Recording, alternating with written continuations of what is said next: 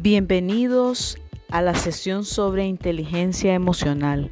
Como habíamos hablado la última vez, solo por esta ocasión trabajaremos los dos grupos juntos, ya que en este momento los dos programas se interconectan, se interlazan y vale la pena trabajarlos juntos.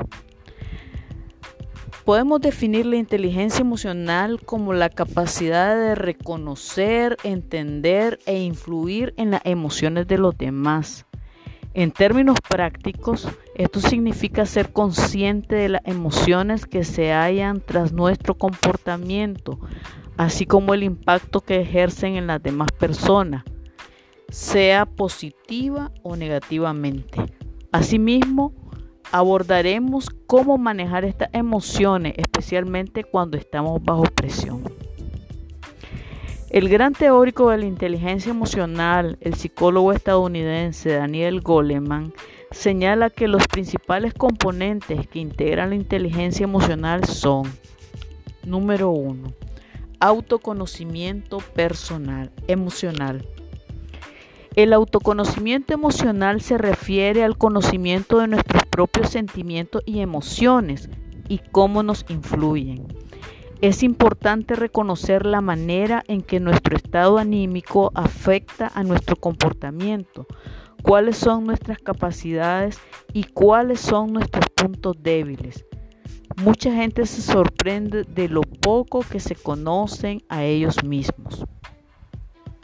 Número 2 Autocontrol emocional. El autocontrol emocional nos permite reflexionar y dominar nuestros sentimientos o emociones para no dejarnos llevar por ellos ciegamente. Consiste en saber detectar las dinámicas emocionales, saber cuáles son efímeras y cuáles son duraderas. Número 3. Automotivación. Enfocar las emociones hacia objetivos y metas nos permite mantener la motivación y establecer nuestra atención en las metas en vez de en los obstáculos. En este factor es imprescindible cierto grado de optimismo e iniciativa, de modo que tenemos que valorar el ser proactivos y actuar con empeño y de forma positiva ante los imprevistos. Número 4. Reconocimiento de emociones en los demás. Las relaciones interpersonales se fundamentan en la correcta interpretación de las señales que los demás expresan de forma inconsciente. Fíjense bien, las emociones no siempre las expresamos de forma consciente y que a menudo se emiten de manera no verbal. No es cierto que todo lo que decimos es lo que sentimos. Esto tiene que quedar muy claro porque a veces creemos que solo lo que decimos es lo que estamos sintiendo y ese es un error muy peligroso que nos puede llevar a sentirnos terribles o hacer sentir terrible a otra persona.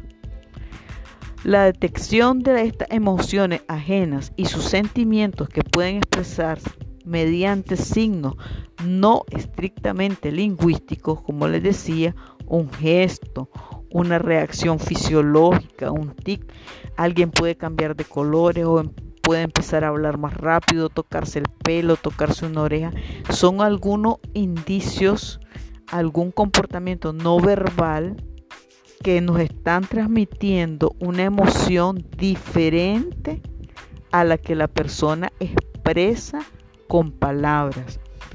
Nos todas estas cosas nos pueden ayudar a establecer vínculos más estrechos y duraderos con las personas con las que nos relacionamos.